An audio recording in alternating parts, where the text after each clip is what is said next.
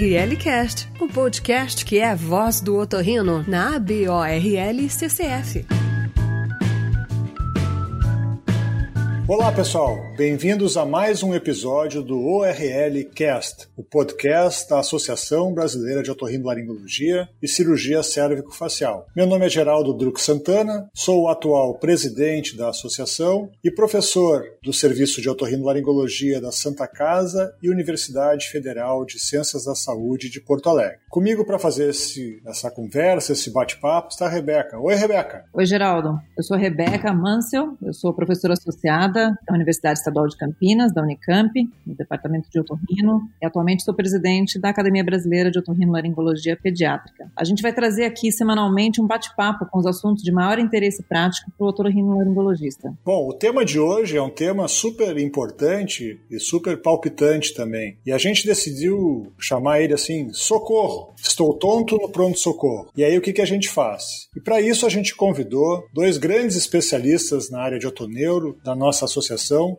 para explicar mais quais os procedimentos adotar em uma situação como essa. Então, conosco estarão hoje o Márcio Salmito e a Mônica Alcântara. Oi, Márcio, tudo bem? Oi, doutor Geraldo, tudo bem? Eu sou o Márcio Salmito, eu sou o atual coordenador do Departamento de Otoneuro da associação e formado aí pela otoneurologia da Unifesp. Mônica, te apresenta também, por favor. Tudo bem, doutor Geraldo? Eu sou professora assistente da Santa Casa de São Paulo e médica instrutora do Hospital do Servidor Público Estadual daqui de São Paulo. É um prazer estar aqui com vocês hoje. Bom, pessoal, vamos começar? Ô Márcio, qual é o tipo de queixa de tontura que o otorrino atende? Essa pergunta é excelente, Rebeca, porque quando a pessoa tem tontura, a primeira coisa que a gente deve lembrar é que as pessoas não sabem o que, que significa essa palavra, né? Nos diferentes idiomas, quando a pessoa fala tontura, tem mais de uma possibilidade de significado. A gente, como otorrino, cuida do labirinto. Então a gente procura, quando a pessoa tem a queixa de tontura, a gente procura saber se aquela palavra que ele diz tontura significa algum dos sintomas vestibulares. Então, se ele diz, por exemplo, ah, eu estou com tontura, a gente pergunta, o que, que você quer dizer com isso? E ele fala, ah, eu tenho tontura quando eu me levanto, a vista escurece, parece que eu vou desmaiar. Isso não é um sintoma vestibular. Ele está chamando de tontura uma sensação de desmaio iminente. Agora, se ele fala, ah, o que, que você chama de tontura? Ele responde, ah, tontura que eu sinto é uma sensação de que eu estou rodando, um mal-estar, e isso vem junto com náusea, vômito, uma sensação de que meu corpo está balançando, sensações de movimento, aí isso parece com algum sintoma realmente vestibular ou labiríntico, e aí sim entra na nossa esfera. E o que, que vocês esperam ver num paciente que tem uma síndrome vestibular aguda, Mônica? Bom, na verdade, a síndrome vestibular aguda, o quadro agudo mesmo, é um quadro que a gente pode chamar quase de um quadro padrão. Existem muitas causas, eu acho que a gente deve falar sobre isso durante o podcast, mas o paciente do quadro agudo é um paciente que ele vai chegar se sentindo mal com essa tontura de ilusão, de movimento movimento, a sessão rotatória, ele chega nauseado, eventualmente vomitando, com outros sintomas eventualmente mais pálidos, sudoreico, enfim, mas o quadro clínico é um quadro clínico esse padrão, por isso que é a importância de você fazer bem a anamnese e o exame físico desse paciente. Falando então de anamnese, o que, que é importante, fundamental perguntar para esses pacientes, Márcio? Bom, primeiro a gente precisa saber se ele está tendo um sintoma vestibular, como a gente acabou de falar. Então, se ele tem realmente uma vertigem, a gente precisa saber se essa sensação de movimento que ele está tendo é uma sensação que apareceu de forma espontânea, que dura segundos, minutos, horas ininterruptas, ou se, por exemplo, é um sintoma posicional. Então, se o paciente tem uma síndrome vestibular aguda, ele vai ter uma vertigem que dura horas. E geralmente esse sintoma ele vai vir com uma sensação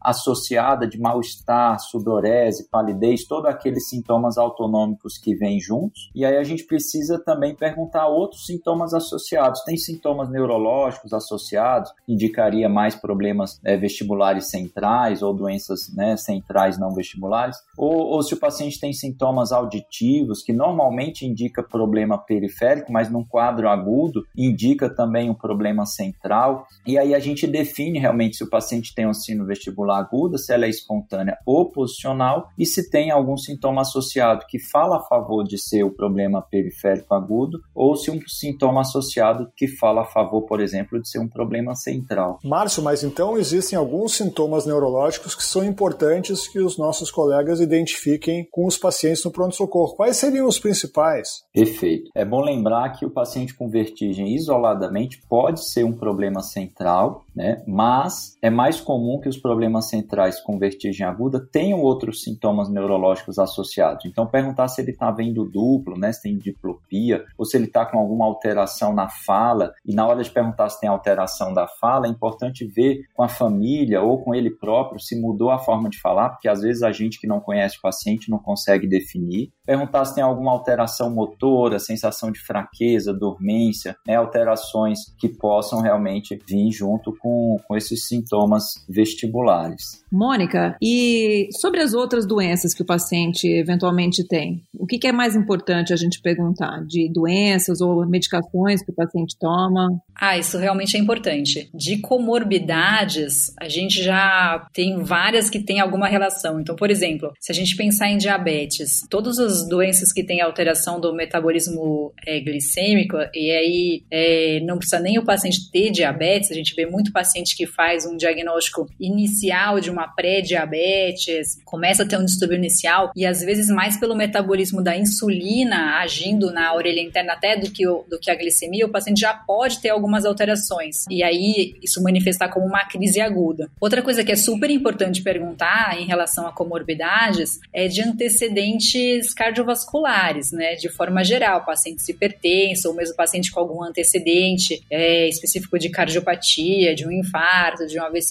pensando nisso que o Márcio estava falando, de você fazer um diagnóstico diferencial com o quadro central. Então, sempre o paciente com mais comorbidades, ele tem mais chance de ser um paciente de ter um quadro central. Então, importantíssimo perguntar. E aí, você me perguntou uma outra coisa que foi das medicações, né? Então, as medicações tem duas coisas que eu acho que é importante falar. Primeiro, é de polifarmácia. Então, hoje a gente vê que, como existem muitos medicamentos para tratar colesterol, a pressão, tireoide, então, enfim, a gente vê aqueles pacientes, principalmente paciente mais idoso, com um número enorme de medicamentos que muitas vezes têm seus efeitos colaterais, às vezes isoladamente, mesmo às vezes o medicamento tem um efeito colateral de dar tontura, e às vezes a somatória dos efeitos colaterais de várias medicações também leva a quadros de tontura. Então, isso também é outra coisa importantíssima de perguntar. E agora que a gente fez a anamnese, o exame físico, é possível fazer um exame físico de um paciente com tontura no pronto-socorro? Na verdade, é, é, um dos exames físicos mais ricos que a gente tem, o exame físico do, do quadro agudo. E tem várias etapas. Eu, eu gosto de dividir, eu acho que tem algumas etapas que tem que ser feitas em todos os pacientes. A primeira delas é a avaliação de nistagmo. Então, observar se o paciente está apresentando nistagmo ou não. A segunda parte são provas posturais. Então, as mais clássicas é a prova de Romberg, aquela que você pede para o paciente ficar com os pés juntos, pede para ele fechar os olhos, você vai ver o equilíbrio dele. E existe aquela prova de Unterberger-Fukuda, que é uma prova que eu gosto bastante, que é aquela prova em que você pede para o paciente marchar parado no lugar, de olhos fechados. E aí você vai ver também se ele faz um desvio da marcha de um lado para o outro. Então, essas duas provas posturais são bem legais. Então, nistagmo, prova postural, é, avaliação cerebelar, é a terceira parte, que é super importante. É, não esquecer de fazer pelo menos mais de uma prova. Normalmente eu sugiro fazer uma prova de mais voltada para coordenação, por exemplo, a prova de index nariz e alguma prova de diadococinesia, que são aquelas provas de movimento repetitivo. A mais comum é aquela que você pede para o paciente bater a mão assim para cima e para baixo no, no colo, para você ver se ele tem alguma alteração de diadococinesia. E a quarta coisa, então a primeira é nistagmo, a segunda as provas posturais, a terceira é cerebelar, e a quarto ponto que eu acho importante é a avaliação de pares cranianos, que é um jeito de você ver aquilo que vocês tinham perguntado para o Márcio lá na frente, né? Então, se poderiam ter alguns sintomas neurológicos associados, então a avaliação de pares cranianos pode elucidar isso. Agora, essas quatro partes eu acho que são importantes, mas existem agora sim protocolos que são bem definidos, né, para você fazer em pronto-socorro para crise vestibular aguda. Bom, a gente vai querer que vocês nos expliquem esses protocolos. Márcio, pode explicar então como é que funciona? Então, doutor Geraldo, há pouco mais de 10 anos, o pessoal lá do Johns Hopkins, nos Estados Unidos, eles estudaram a sensibilidade de três testes de exame físico super simples e viram que esses três testes chegam a ter uma sensibilidade até maior do que a ressonância magnética quando, quando eles fazem nas primeiras 48 horas. E aí esses três testes, eles acabaram formando um, um acrônimo, que é a palavra HINTS, que em, em inglês quer dizer dica, né? E são três testes, o HI é o Head Impulse Test, que é o teste do impulso cefálico, aquele teste que a pessoa faz um impulso é, na cabeça do paciente, pede para o paciente ficar olhando fixo na nossa frente. E se esse teste estiver é, normal, isso não é bom, porque o paciente com uma vertigem aguda, ele deveria ter um Red Pulse Test alterado, porque indicaria que a função vestibular está diminuída. Eu sei que é difícil, Márcio, mas tu poderia nos explicar, assim, tentar explicar falando como é que faz esse teste? Claro, é, é, é um teste que é fácil de ser feito, mas precisa de uma pequena curva de aprendizado para fazer o movimento adequadamente. A gente fica na frente do paciente, cabeça com cabeça, e a, segura a cabeça do paciente na região malar e faz um movimento bem curto, de uns 10 graus para o lado. Quando a gente faz esse movimento para o lado, lado direito, por exemplo, a gente está testando basicamente o canal lateral direito. Se o paciente tem um labirinto funcionando, o olho vai fazer um movimento concomitante e, portanto, vai ficar fixo no nariz da gente. Fica olhando para nossa frente e a gente não vê no, no, olho do paciente movimento nenhum. Agora, se o, o movimento na cabeça do paciente, se o labirinto dele não estiver funcionando, o olho do paciente vai junto com a cabeça, como se fosse um boneco, né? Por isso que tem aquele teste do olhos de boneco. Só que como ele está vivo, o, o olho dele vai fazer uma sacada e vai trazer o olho de volta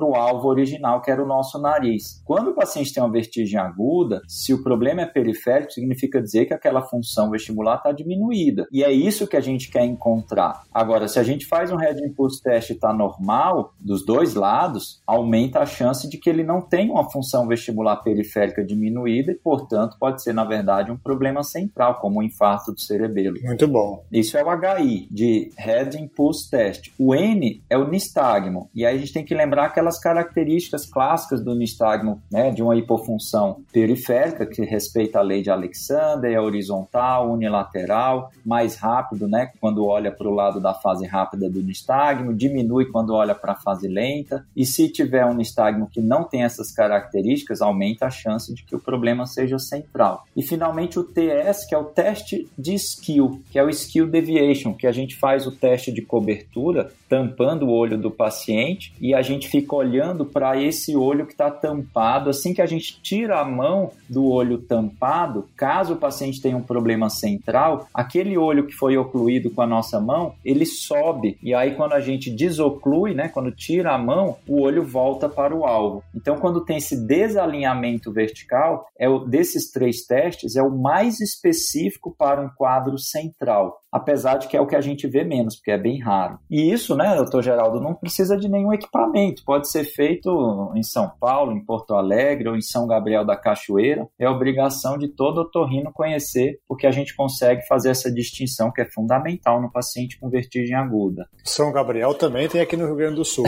e eu vou te perguntar se em todo paciente, se o paciente faz uma, tem uma queixa posicional, é nesse momento que a gente faz um Dix-Hallpike nele? É interessante essa pergunta porque a, a definição de, de, síndrome aguda é, é o paciente ter uma vertigem sustentada, que não é posicional. Mas muitas vezes a gente encontra no pronto-socorro um paciente com vertigem né, apenas quando faz o movimento. Aí nessa hora a gente tem que suspeitar de uma VPPB, mas no exame físico de qualquer paciente com vertigem, geralmente a gente faz né, os testes posicionais. Bom, então com tudo isso aí, pelo jeito não precisa de exame de imagem, porque é muito comum as pessoas já saírem solicitando uma ressonância magnética. Pois é, de fato, nas primeiras 48 horas é mais sensível, a gente confia mais no RINTS, principalmente o, o protocolo novo, que é o RINTS Plus, né? O Plus significa o sintoma auditivo associado, quer dizer, você tem uma vertigem aguda e também começou um zumbido no ouvido direito, aumenta a chance de ser central. Esse protocolo é mais sensível do que a ressonância magnética. Dizer que não precisa ser feito talvez seja um pouco exagerado, porque é como a, a surdez unilateral, né? A gente acaba é, pedindo em algum momento, mas não é necessário naquelas primeiras 48 horas para a gente tomar a decisão se o paciente tem um problema periférico ou central. E aí, se for central, a gente vai fazer uma avaliação com o neurologista, é isso? É, geralmente, se for central, muda totalmente a conduta, né? Porque aí já praticamente obriga a internação, né? Precisa fazer um parecer do neurologista, precisa, né, ver um pouco mais detalhadamente detalhadamente a questão da pressão, ver se ele tem indicação né, de fazer até mesmo a trombólise. Né? Então, é, é fundamental a gente distinguir se é periférico ou central no pronto-socorro. Né? E respondendo à pergunta, doutor Geraldo, nesse caso em que o RINT sugere um quadro central, aí nesse vira imprescindível o exame de imagem. Legal, perfeito. Isso é super importante. Muito bom, pessoal. Você está ouvindo o RL Cast. Agora, a maioria dos quadros são periféricos, né? E dentro dos periféricos a gente tem várias, várias doenças, né? Tem como a gente fazer o diagnóstico diferencial dos problemas periféricos no pronto-socorro? Como é que a gente, que dicas a gente tem aí que sugerem um problema ou outro? Bom, na verdade, eu acho que o que a gente já falou de anamnese e exame físico já norteia muito o diagnóstico. E aí é importante falar que agora vocês até comentaram de VPPB e isso acontece realmente né? Então, quando a gente fala de tontura aguda no pronto-socorro, uma pessoa que nunca teve VPPB, a primeira crise dela pode ser uma crise que seja intensa, que leve a um mal-estar e que leve esse paciente para o pronto-socorro. Então, no final, o paciente com VPPB ele chega, a diferença é que ele normalmente vai chegar com uma história típica, né? Então, ele vai te contar que ele tem a tontura, que teve relação com movimentação, então foi quando ele virou na cama, foi quando ele levantou a cabeça para fazer algum movimento. Então, é bem. A, a tontura ela é desencadeada pela movimentação da cabeça. E aí você me falou uma dica, né? Então a dica é o seguinte: quando o paciente está em crise, qualquer movimento piora a tontura, mas o AVPPB ela é desencadeada pelo movimento. Então o paciente faz o movimento e aí ele tem a tontura. Então essa é a diferenciação. Agora, é, a AVPPB é um dos diagnósticos diferenciais, né? Outro, por exemplo, é a doença de Menier. Então a doença de Menier, por definição, a gente dizer que a doença de Meniere, a pessoa não pode ter uma crise única, né? Então ela tem que ter duas ou mais crises de, de tontura. E agora, em algum momento, esse paciente teve a primeira crise de Meniere. Né? A gente sabe que o como otorrino que a crise clássica de Meniere é o paciente que tem o zumbido, a perda de audição e a tontura. Agora, é, essa é uma outra dica importante. Então, se chegar um paciente num pronto socorro com uma queixa de que ele tem uma tontura aguda importante, passando mal e tem uma diminuição da audição, uma das hipóteses Meniere é, mas como o Márcio já falou, quando você faz o RINTS Plus, que são aqueles testes que ele já falou minuciosamente e testa a audição e você percebe que tem uma perda de audição, você não consegue afastar que seja um quadro central, porque existem alguns infartos de região cerebelar que podem levar à perda de audição também. Então, num pronto-socorro, o paciente com tontura e perda de audição, infelizmente a gente não pode fazer como primeira hipótese, ah, deve ser um Meniere, né, que está sendo a sua primeira crise. A gente tem que sempre pensar num, num quadro central. Agora, uma outra que é a mais clássica, né, quando a gente pensa em síndrome vestibular aguda, sem dúvida alguma, é a neurite, né? Que é uma das mais frequentes é, causas de, de, tontura periférica também. E se for uma neurite, Márcio, como é que a gente diferencia das outras? É, então, a neurite é o caso clássico, né? O paciente com neurite, ele geralmente fala que é a pior coisa que sentiu na vida, ele tem uma vertigem sustentada que dura minutos, horas, às vezes até dias. Imagina ficar dias sentindo tudo rodar sem parar, vomitando, com mal-estar, tudo aquilo. Então, o paciente com neurite, a primeira coisa é tratar ele como um doente. Então tem que ver se ele não está desidratado, às vezes ele vomitou tanto que está com distúrbio hidroeletrolítico, precisa às vezes fazer exame de sangue, né, ver eletrólitos, é, fazer hidratação e, e assim, apesar de que a gente sabe que um, um problema definitivo, né, que destrói a função vestibular ele pode depois ser compensado e, a pessoa melhorar espontaneamente, a gente tem que tratar aquele paciente naquele momento com remédio sintomático, eles atrapalham a compensação vestibular, mas são fundamentais para a pessoa tirar aquele desconforto grande. Né? Então a gente usa aqueles sedativos labirínticos, né? E os sedativos labirínticos, a gente sempre é, escolhe eles numa forma como se fosse uma escadinha, né? Quer dizer, primeiro degrau você usa uma medicação, por exemplo, um dimenidrinato. Não deu certo, a gente acrescenta uma segunda classe de remédios. Não adianta usar dimenidrinato e meclizina, por exemplo. Faz mais sentido usar um dimenidrinato e mais, por exemplo, uma, uma flonarizina, um inibidor de canal de cálcio. Não deu certo, acrescenta a terceira classe de medicamentos, como os benzodiazepínicos. E às vezes a pessoa está passando tão mal que precisa até internar. E o critério para a gente dizer, por exemplo, se ele já pode sair do pronto-socorro e fazer o resto do tratamento ambulatorialmente, é quando ele consegue tomar o remédio sintomático por via oral. É, então, a síndrome vestibular aguda clássica periférica é justamente a neurite. Mas para neurite tem um tratamento específico, não é isso, Márcio? Ou Mônica, quem é quiser falar. É, na verdade, nos estudos, o único tratamento específico que se fala de neurite é o uso dos corticoides, né? Mesmo assim, também não é um consenso. Então, tem alguns grupos que preferem hidrocortisona, outros que preferem metilprednisolona. Então, existe uma discussão. Agora, o consenso é de que o corticoide é o medicamento utilizado para neurite na fase aguda. Uma outra discussão, já que a gente está falando de discussão, é o uso dos, dos antivirais, né? Existem é, estudos que, que sugerem que as neurites possam ser, em alguns casos, reativação de quadros herpéticos, assim como a paralisia facial. Então, que talvez nesses casos os antivirais fossem indicados. Mas os últimos estudos não, não, não confirmam isso. Então, também não é um consenso, embora existam alguns grupos que usem os antivirais no quadro agudo de sugestivos de neurite. E aí no pronto-socorro, então, a gente tratou, a gente prescreveu sedativos labirínticos, a gente conseguiu que esse paciente fosse embora tomando remedicações por via oral. Uh, e qual que é a orientação para retorno no consultório? Em quanto tempo a gente deve orientar esse retorno, Mônica? Esse, esse acompanhamento do consultório do pós-neurite é um dos acompanhamentos mais interessantes que eu, que eu acho, assim, de, em termos de, de propedêutica dentro da autoneurologia, sabe? Porque quando você pega o paciente na fase aguda, você vê esse paciente com um nistagmo espontâneo normalmente. E aí, durante o tratamento, você vai vendo que esse quadro clínico ele vai ficando cada vez mais frustro. E nesse acompanhamento no consultório, você vai conseguindo ver isso. Então, normalmente, a gente deixa o paciente internado o tempo necessário e no máximo uma semana depois da alta, você vai rever esse paciente para ver se aquela medicação que você está dando está fazendo efeito, porque acho que a gente acabou não falando disso, mas quando você vai liberar o paciente, você vai ter que liberar ele com medicamento,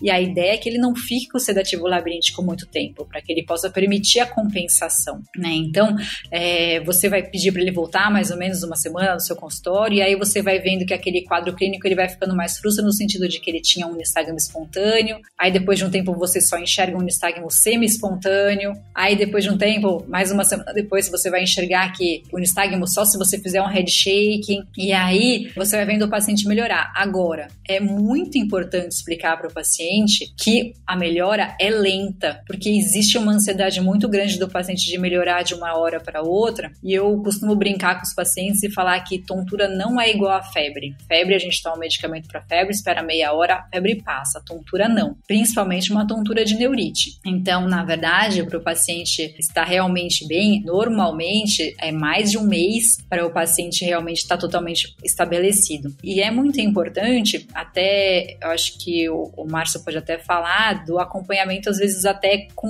medicamento e com exames de. para a gente poder acompanhar também. O que, que a gente pode fazer para acompanhar, Márcio? É legal, porque hoje em dia já tem um exame que a gente pode acompanhar, que é o VRIT, né? O Video Head Impulse Test. A gente sabe que ainda não está tão disponível, né? Assim, os convênios não cobrem, tem a restrição de, de cobrança né, de honorários, mas o VRIT é um exame excelente, é praticamente uma audiometria do sistema vestibular. Ele pode ser feito como diagnóstico da hipofunção, mesmo com paciente com vertigem no pronto-socorro, e ele quantifica, ele diz quanto que a função está diminuída. E aí, ao longo das semanas seguintes, o aumento dessa função, ela vai mostrando que a função está retornando ao normal. A gente pode, por exemplo, diferenciar se o paciente está recuperando a função ou se o paciente está melhorando clinicamente, mas o ganho continua baixo e ele está melhorando por mecanismo de compensação. E a gente consegue até mesmo saber se essa compensação está acontecendo ou não é, por meio da análise das sacadas corretivas que a gente vê nesse exame. Então, uh, determinadas características das sacadas, quando elas começam a acontecer cada vez mais próximo ao movimento né, que a gente faz na cabeça para examinar, é, isso significa que ele está tendo uma compensação vestibular melhor do que quando os movimentos de sacadas demoram para acontecer. Então, ainda não é uma realidade, mas talvez no futuro próximo possa se tornar mais disponível. Mas é claro que a gente pode ir acompanhando clinicamente o paciente também através do, do controle da sintomatologia do que o paciente nos informa. Né? Claro, o exame é um, um a mais, mas o, o, paciente precisa ser acompanhado clinicamente, retirando os remédios, a reabilitação vestibular, que a gente acabou não comentando, cada vez mais é indicado o início precoce dela, né? E à medida que ele for melhorando, a gente vai confirmando também o diagnóstico e o, o acompanhamento vai sendo mais espaçado. ORLcast, o podcast da ABORL CCF.